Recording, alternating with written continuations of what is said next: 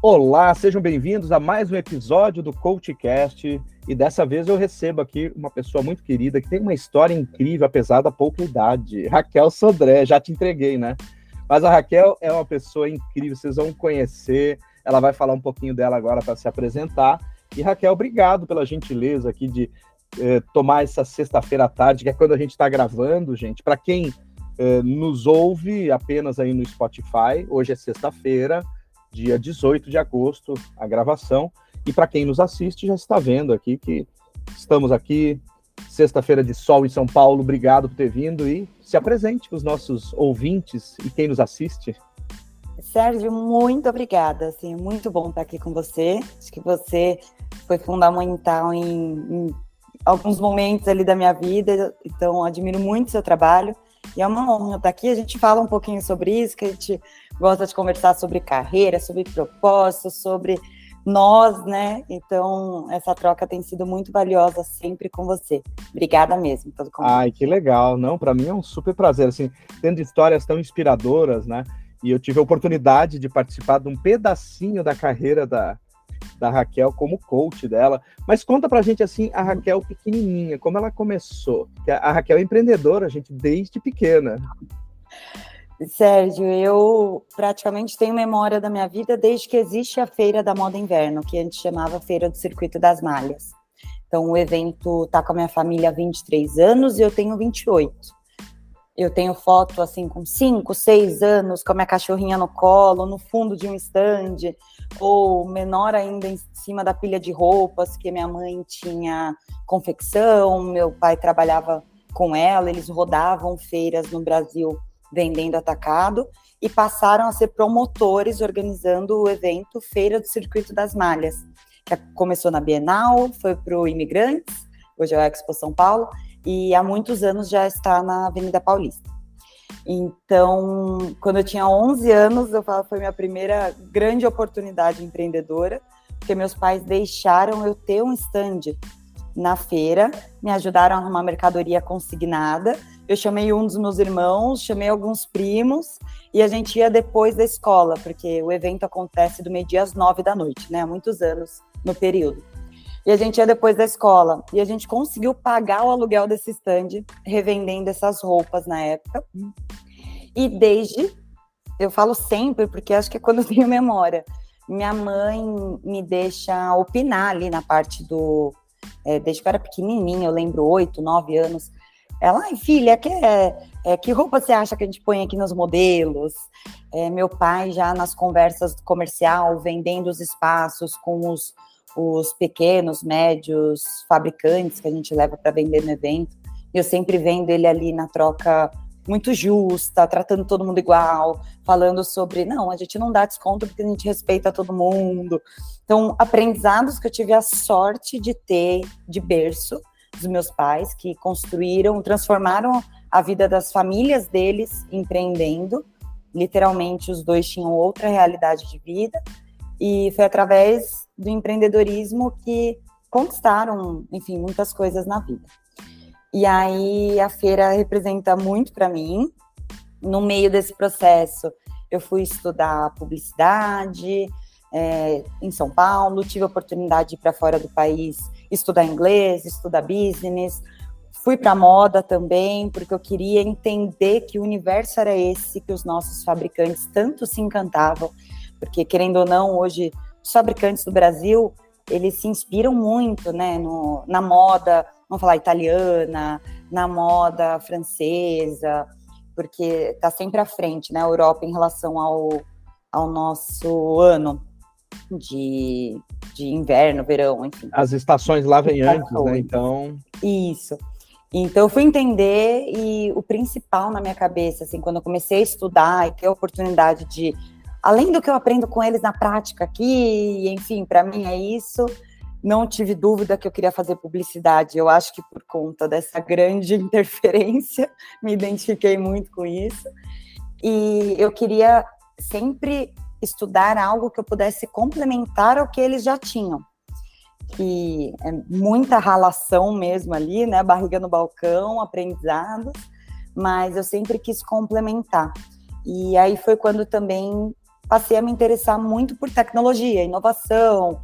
É, eu peguei muito a, o início de redes sociais no geral, então assumi essa frente dentro da empresa, cuidando de todo o digital ali, comunicação, desde redes sociais, comunicação por e-mail, é, toda a troca com influenciadores, campanha. A gente fez um rebranding da feira, o reposicionamento todo. Então foi quando eu já pude colocar em prática as coisas que eu me interessava estudando. Isso foi em 2018, principalmente. É, passamos a desenhar ali um evento dos sonhos, praticamente para o futuro. A gente falava, a feira já tinha 15 anos quando a gente fez essa, esse reposicionamento. E aí, quando a gente estruturou 2019, com muito teste, muita coisa rodando ao mesmo tempo, inovação, entendimento do, do público, a gente entregava muito conteúdo, uma entrega para os fabricantes com muito valor, a feira de é, para B2C, consumidor final, mas a gente tem como se fossem dois clientes, né? O nosso cliente fabricante, que é o B2B, e o nosso cliente visitante, que é o B2C.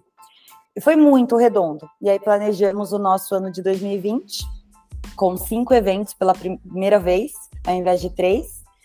E, e aí eu planejei lançar um marketplace, porque eu queria muito ir para o digital, testar a força que seria o evento no digital, até que veio a pandemia. E aí na pandemia eu me descobri, acho que como muitas pessoas, né? Infelizmente, com tudo acontecendo no mundo, muitos negócios tiveram que se reinventar. Então, a gente assim, quase que se dividiu muito lá em casa para cada um cuidar de uma parte dos problemas e, e sem entender o que estava acontecendo. E eu querendo muito lançar o marketplace, porque era a única possibilidade para alguns desses fabricantes de venderem direto para o consumidor final já que a maioria deles vendem só para lojistas, né? E a nossa feira é uma oportunidade de venda varejo. E aí eu falei, bom, me descobri também como empreendedora, além de antes eu assumir a área de marketing e inovação só, eu falava, não, aqui está a oportunidade. Fui para o interior com meu computador, fiquei um período lá, que eu achei que eu estava com Covid, quis me afastar dos meus pais, que eu ainda morava com eles. E aí abri, a gente abriu né, o, o Fame Shop, que foi o marketplace da Fame, no auge da pandemia, criando CNPJ, aprendendo a cadastrar produto, porque eu nunca tinha tido loja sem ser essa experiência antiga no evento, ensinando os fabricantes a fazerem coisas que muitas vezes nem eu sabia, aprendia junto, e foi uma experiência e tanto, muita resiliência nesse meio do caminho. Eu acho que é muito importante trazer isso, né? passei por um processo de entender o meu propósito. Então, eu tinha um, uma jornada de acompanhamento com uma pessoa que eu me identifiquei através de um curso online. E foram oito meses ali de metodologia e cada vez mais reforçava essa frente de valorizar o fabricante, a marca independente brasileira, o quanto isso está muito da minha essência, né? Porque eu literalmente cresci no meio daquilo. Então, tive um apoio da minha família falar: incrível, ótimo, e estamos tocando as coisas daqui. Eu falei: eu tenho que acreditar nisso. Então, juntei minhas economias. Desculpa. Juntei minhas economias, investi na plataforma e aí rodou. Nesse processo, é, eu tinha acabado de trazer o tema sustentabilidade para esses fabricantes, porque era uma coisa que já tá, já estava desde a época muito em voga, né? A gente precisa olhar para uma sustentabilidade de negócio, não só para a roupa, que é tão importante, para a produção, que é tão importante, mas também como criar uma gestão mais sustentável. Eu acho que a gente está cada dia mais é, inovando em relação a isso, porque não tem uma receita de bolo, mas a gente já estava conversando sobre usem o que vocês têm na mão, não desperdicem peças, não produzam só para só modinha, o que eu sempre falei, né? Não, não olhem só o que está como tendência agora, vão para o clássico, entendam profundo quem é a sua cliente, o seu cliente, para produzir algo que, que não seja descartável. Então, a gente, eu já estava nessa conversa na véspera de pandemia, com pandemia fortaleceu ainda mais o quanto eu queria trazer esse tema, e aí recebi um convite para cuidar de, de alguns projetos com indústrias, com logística reversa de embalagem. Então, eu cuidava de projetos como Tetra Pak, Papiros, é, iFood, implementação do, do projeto de reciclagem deles na Orla do Rio. E foi um outro momento ali, uma nova Raquel, vamos falar assim, como carreira, porque eu cuidava de sucesso do cliente na Pollen e, e foi muito bom, muito bom para eu entender também. Eu quis dar um passo de vida de morar sozinha numa outra cidade, enquanto mergulhei nesse desafio e me descobri de novo mais um, um lado ali que eu precisei lidar, me organizar com. E aí, olhando muito para essas cooperativas, para as empresas que eram responsáveis pela reciclagem, a gente destinava parte do investimento que as empresas precisavam fazer como reciclagem para as cooperativas que realmente estavam na ponta. Então, eu tive a oportunidade de visitar algumas cidades do Brasil sobre como funcionava essa reciclagem aterro versus cooperativas que separam, etc. E aí foi quando eu olhei e falei: educação é base, né?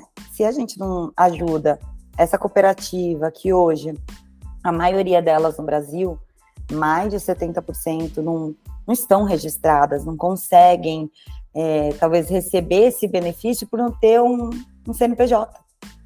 Então, na época eu falei assim, quanto a gente não pode dar de, de apoio para esses microempreendedores, né?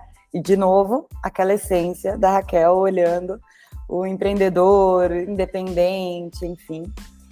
E aí foi quando eu comecei a falar muito sobre educação na Pollen, a olhar sobre, comecei a ler livros sobre, é, li o livro da Malala, que me encantei ali sobre educações para meninas, mulheres, o quanto ela tem toda uma história destinada a isso.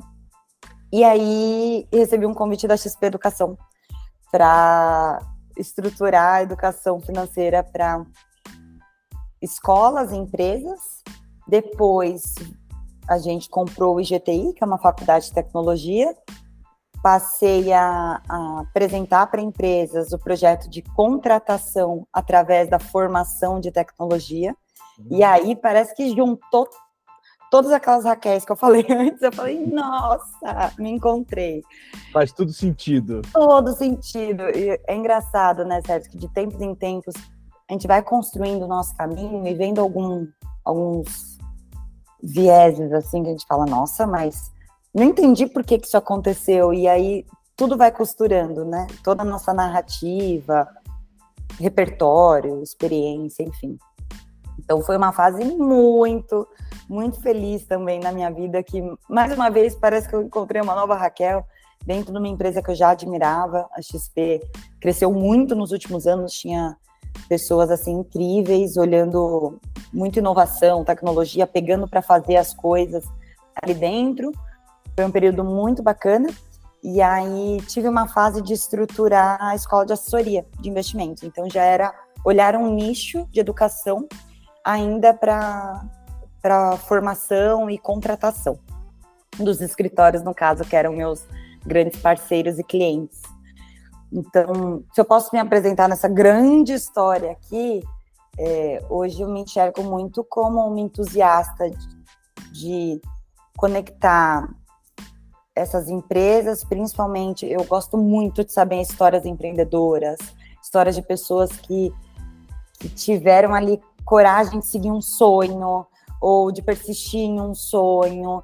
E, e eu falo até o empreendedorismo citando o intraempreendedorismo, né? Então, minha grande referência, vou trazer desse, dessa última experiência que eu tive como XP Educação, é, quem me levou para lá, que eu falei assim, meu Deus, era só um, uma conversa, eu, eu zero estava ali com a grande intenção de ir, e ela me conquistou. Foi uma mulher que está com 16 anos XP, uma das primeiras funcionárias lá, que eu olhei e falei, meu Deus, que liderança maravilhosa, inspiradora.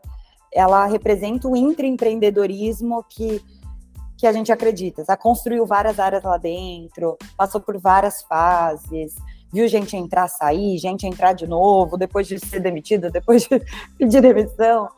E, e aí ela virou uma grande mentora de vida, que é a Bianca Juliano. Assim como ao longo de todo esse tempo, né, a gente vai construindo os nossos mentores.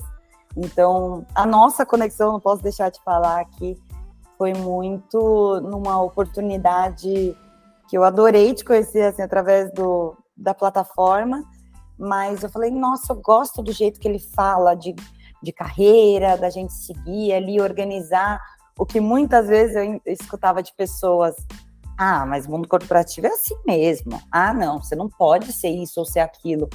E aí, quando a gente começou a conversar, e eu tenho outras pessoas de referência, até por trabalhar junto, que eu falava: não, gente, eu não sou a única doida, né, que a gente brinca, que acredita nisso. Então, é uma conexão também que fortalece o. A gente pode sim unir dois universos, a gente pode sim construir uma jornada nossa, se, claro, tiver referências, tiver boas pessoas em torno, tiver preparado. Então, pesquisar, estudar, trazer é, para o dia a dia o que a gente acredita. E aí a gente chega onde a gente está também, né, certo? Tocando projetos que a gente acredita. Acho que citando a isso, vou falar, ó, que está aqui do meu lado, o meu batom. Está escrito o Executivos a Tênis. Aqui uhum. É, para quem está vendo, ela está mostrando um batom. Para quem está vendo, o que está vendo, para quem está apenas ouvindo aí no, no Spotify ou na outra plataforma, ela está mostrando um batom ali e tem escrito Executiva Usa Tênis. É isso. Olha que legal. Conta desse projeto aí, que é fantástico. A, a hashtag nasce principalmente nesse período que eu trabalhava na feira, direto com a minha mãe. A gente tinha ali as diferentes áreas. E eu, eu queria sempre trazer uma inovação e já bati muito de frente com a porta, vamos dizer assim, na expressão, de querer mudar tudo, revolucionar tudo, porque tá tudo errado para trás, né? Aquela fase super tranquila que a gente tem na época da faculdade, que a gente acha que é dono do mundo, que é o dono da razão. Eu passei por isso. e, e aí eu entendi que não adiantava querer mudar do zero tudo. Que eu tinha que trazer o que já funcionava, honrar praticamente uma história que acontecia ali e sugerir inovações e pontos de melhoria e testes, isso sim é inovação, né? Eu entendi profundo, através de muita metodologia e vários processos, que inovação é a gente pegar o que funciona, testar ou não, sugere algo novo, disruptivo sim, mas é, às vezes a, o, o, mais simples é, o, é a maior transformação que a gente causa, e na maioria das vezes, né, a gente vê aí grandes empresas inovadoras, eu acredito muito que são as empresas as responsáveis por, por isso, né, por, pela forma que a gente é, lida no dia, ou como a gente vive no dia a dia através das empresas. É um aplicativo que a gente chama, é o, a, chamada que a gente está aqui gravando, conversando, enfim. E aí, o Executivos da Tênis começou a ser o, usar um elemento, que no caso é o tênis, em algo já talvez tradicional, que é o ambiente corporativo, muitas vezes, o executiva. Então eu comecei a, a colocar o tênis nas roupas de trabalho. Minha mãe tinha acabado de acidentar o pé, não aceitava não estar de salto para não manter ali a pose de diretora, porque ela, ela é toda, né, elegante, fina, enfim. E aí eu comecei, mãe, mas peraí. E aí ela me vendo usar, falava, não é que funciona? Nossa, gostei, eu tenho também essa peça. Nossa, gostei. E aí eu via que isso replicava em coisas do trabalho também. Que se eu quisesse bater de frente revoltada, eu não conquistava ninguém, eu só criava talvez barreiras, né, no, uhum. nos negócios. Mas se eu viesse com um jeitinho, mesclasse uma coisa daqui com outra dali, sugerindo uma inovação, funcionava muito melhor. Então, isso passou a ser quase que um, um mantra na minha vida. Criei esse batom aqui personalizado na, na loja de algumas amigas empreendedoras e sigo com isso. Olha aí que bacana. E olha só quanto aprendizado você teve. Agora, você, você navegou né, no, no empreendedorismo familiar, digamos assim, pais empreendedores, super empreendedores, e você foi para o mundo corporativo power também, né? Você sai de um lugar ali, né, da empresa familiar e vai para outras empresas. que, que você traz do mundo empreendedor para as empresas, para o mundo corporativo e vice-versa? Qual que é o teu maior aprendizado e que você conseguiu colocar em prática? Legal. É, acho que o, o, principal ponto que é engraçado, parece que eu fiz o caminho inverso da maioria da população. Ah, meus amigos falam, ah, a gente começa numa empresa e depois tem vontade de empreender. E eu lembro quando eu falei para várias pessoas, gente, vou entrar na XP, tal, aceitei a proposta. Muitos amigos do mundo empreendedor falavam assim, por quê? Meu Deus, eu não, assim, é, eu acho que o principal aprendizado é só nós sabermos o que a gente precisa naquele momento e pelo que a gente é, está disposto a passar, o que a gente quer aprender. É, eu acho que carreira deixa muito isso à prova. De você está disposto? A entrada em qualquer empresa é isso, iniciar qualquer projeto é isso. Muitas vezes você tem que estar disposto a abrir mão é, da família, né, de momentos de lazer ou organizar horários. Então, o, o, principal choque lá em casa foi talvez eu ter horários mais engessados do que antes eu tinha. Que a gente sempre foi super empreendedor, todo mundo, então se precisasse fazer alguma comemoração no meio da semana, a gente fazia. E ao mesmo tempo, aos finais de semana, tá todo mundo trabalhando. Então é, é quase que uma troca ali, inversão dos horários mais tradicionais, entre aspas. E aí eu aprendi muito isso. O meu momento, às vezes, é, é, é único e muitas vezes não é o mesmo de outras pessoas, seja da minha família, de amigos ou de trabalho. E outra coisa que eu entendi, eu acho que no começo, Sérgio, eu tinha uma coisa que era: será que eu sou boa ali também? E, e hoje, com muita, assim, acho que depois de muitos processos, você fez muito parte disso, mas de construção de muitos anos, eu entendo um. Tá, mas por que, que eu tava querendo. Era só para mim, eu não queria provar para ninguém que eu era boa. Ninguém duvidou que eu ia entrar na XP, ninguém nem sabia que eu estava prestando, ou duvidava que eu ia ficar numa empresa corporativa tal. Mas dentro de mim foi um. Deixa eu entender, eu quero me colocar, entre aspas, à prova disso. Então, muitas vezes a gente tem isso dentro da gente, a gente não assume, não conta para ninguém, e querendo ou não, é, é, a gente precisa ter pequenos estímulos, né? Pra, na vida a gente tem que ser disciplinado e ter estímulos que nos faz acordar em dias difíceis, em dias chuvosos, não só nos ensolarados, em que tá tudo rodando bem de vacas gordas, vamos falar assim. Então, também entendi que ciclos aparecem, a gente tem que entender o momento de encerrar para não, não perder o. Qual que é o propósito de você estar tá ali? Seja numa empresa, seja em um projeto. Muitas vezes a gente também bate, bate, bate na tecla em um projeto. Muitos empreendedores, né, é, tem fases de resiliência, mas tem hora que a gente fala, gente, assim, resiliência já passou o ciclo. A gente já entendeu que você é persistente, mas tá bom ter rodar o ciclo, pegar esse aprendizado, construir uma outra coisa, saber o momento de parar, de separar uma sociedade. Então, eu, hoje eu tenho olhado mais para isso. Acho que eu estou mais para esse processo de entender sobre os ciclos e a importância deles, de começo, meio e fim, e alguns que permeiam ao mesmo tempo, né? Continuam ali conosco, que nem sempre é, é linear. É, é um começo, meio e fim, começo, meio e fim, como uma história vamos falar assim, encantada. Muitas vezes é um eletrocardiograma, inclusive. Dá saltos e baixos, saltos e baixos. Com certeza. E esses dias até tem um, um post de grupos, comunidades que eu gosto muito, assim, que converso com muitas mulheres. Eu acredito demais em rede de apoio. A gente está aqui falando alguns exemplos sobre pessoas que a gente é, admira. Por, eu acho que foi Napoleon Hill que deu, mas é Mind Master. Mind Master. Mind Master. São, assim, você ter Mind Master, e, e, o que a gente fez num processo de coaching foi isso, uhum. Mind Master de dois. Quando você tem esses grupos de mulheres, é um Mind Master também, com a sua mãe, com o seu pai, com o seu irmão, Exato. onde você passa com essas pessoas que fazem mentoria para você, tudo isso é Mind Master, que são duas cabeças muito boas, ou mais cabeças boas, que trazem essas ideias e te fazem a pessoa que você é. E olha, Napoleão Hill é a principal referência executiva da minha mãe. Então, super conectado esse aqui. Ela Fantástico. sempre citou muito para mim. Mas, e, e eu estava vendo um post de um desses grupos, rede de apoio, que parte chega até nós e parte a gente tem que encontrar, né? Tem que ir atrás. Sim. E era um pouco disso do aqui, então, para quem está só escutando, é o ponto lá em cima está mostrando que é o seu, pode ser o seu máximo.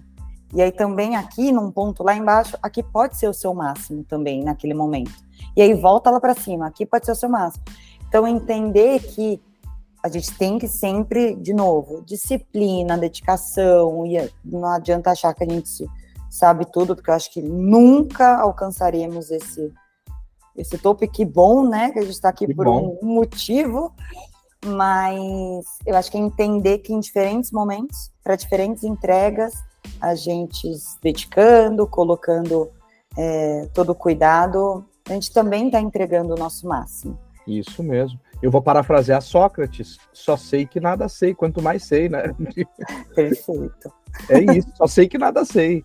Porque, gente, quanto mais se sabe, menos se sabe, né? Porque o mundo tem tanta possibilidade. E o que você falou aí de persistência, eu vou só complementar com uma palavrinha mágica: consistência. Porque a consistência é o que nos faz, no longo prazo, ter o sucesso também. Então, a gente é. sendo consistente, né? E aí deixando até a resiliência de lado, porque assim, a resiliência, como você falou, adorei o que você falou, porque assim, chega um momento que para de ser resiliente, né?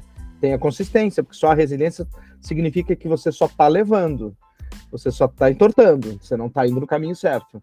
E Sérgio, sabe o que é curioso? Por um período, eu fiquei com muito medo de encerrar alguns ciclos, porque eu fiquei com medo de não estar sendo consistente o suficiente, sabe? De, peraí, porque a gente, claro, tá. É, eu acho que eu faço parte, com certeza, de uma geração que é, é diferente, né, do, dos nossos pais, principalmente avós, sobre ter uma carreira única, empresa, porque acho que tem caminho para todo mundo. E a gente vê muito mais hoje é, as novas gerações sobre querendo experimentar, querendo pular, e muita gente traz para um lado ruim, pejorativo, ah, pula de galho em galho. Então eu tinha muito medo desse extremo. E aí muitas vezes eu falava assim, mas se eu encerrar esse outro ciclo, meu Deus, será que eu não vou estar tá deixando de ser consistente? E aí, de novo, né? Quando a gente enxerga lá na frente, a gente entende por que algumas coisas aconteceram, você fala, nossa, mas eu só consegui construir isso porque eu trouxe uma referência daqui, daqui, daqui, daqui. E eu amei que eu estava assistindo, foi final de semana passado, a série. Ai, qual que é a série? Ah, é dirigido pelo Obama e a Michelle, ah. eu adoro eles, e eles falam sobre trabalho, o que representa trabalho na nossa vida, na vida de diferentes pessoas. E aí a ideia dessa minissérie, é, depois eu, eu, compartilho o link aqui, que eu não vou ah, lembrar o streaming agora também, mas a ideia dessa minissérie é entrevistar desde um, ele traz o exemplo de um hotel. Desde o pessoal que está lá na camareira, faxina, que está nos bastidores que a gente não vê no dia a dia, até o segurança e até quem é um gerente que está à frente ali dos, dos grandes executivos, rei, rainha, que visita aquele hotel. Então, eles entrevistam todo mundo para entender qual que é o propósito, perguntam sobre o que representa trabalho para você. E uma coisa que me marcou muito é que, além desse hotel, eles trazem também uma empresa de tecnologia, uhum. entrevistando pessoas assim que ajudaram na construção dela até o CEO. Que e legal. uma das pessoas me trouxe algo que eu me identifiquei, que ele nessa, principalmente nessa questão do pegar diferentes experiências para construir algo nosso ou complementar alguma entrega, é que ele trouxe. Olha, é assim como quem gosta de nas férias e todo ano para o mesmo lugar e passar 30 dias na mesma casa de praia, tá tudo bem. Agora tem outras pessoas que gostam de dividir as férias e cada ano conhecer um país novo. É o que você quer construir de repertório. Que legal. E eu achei o máximo. Eu falei, Nossa. olha, muito bom. Então, bom, te ajudando. A série chama Trabalho e está no Netflix. Obrigada. é isso. Ai, que legal. Eu tinha pedido para Raquel até deixar uma, deixar uma dica, né, de filme, de séries. Ela já deixou a dica de série. Agora eu vou te pedir uma dica de algum livro, alguma leitura que você recomende. E depois, para a gente finalizar, as suas redes social, sociais, como as pessoas te encontram.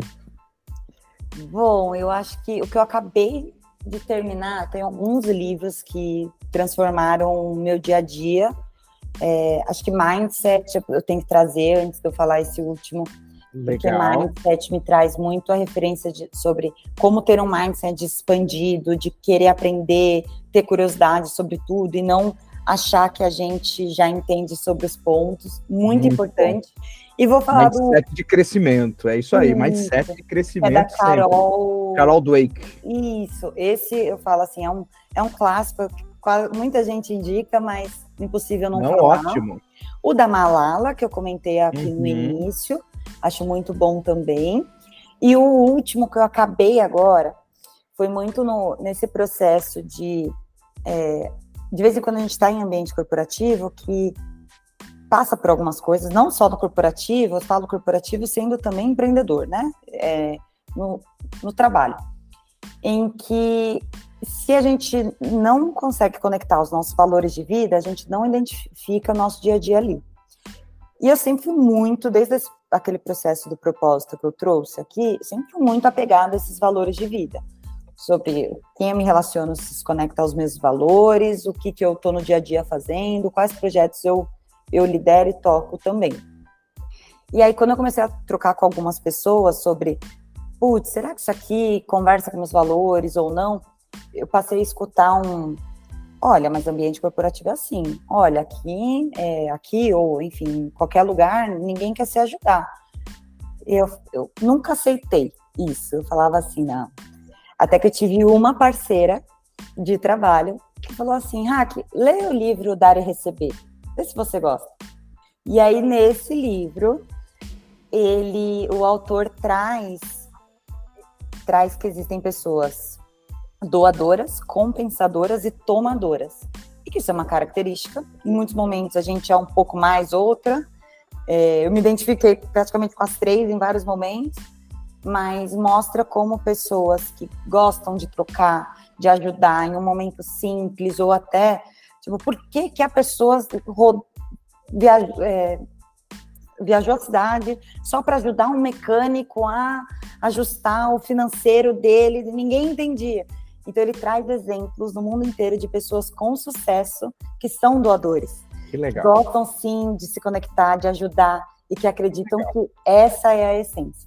Então, isso para mim me trouxe aí quase que mais paz no coração para seguir. Então eu deixo como referência, dar Muito e receber.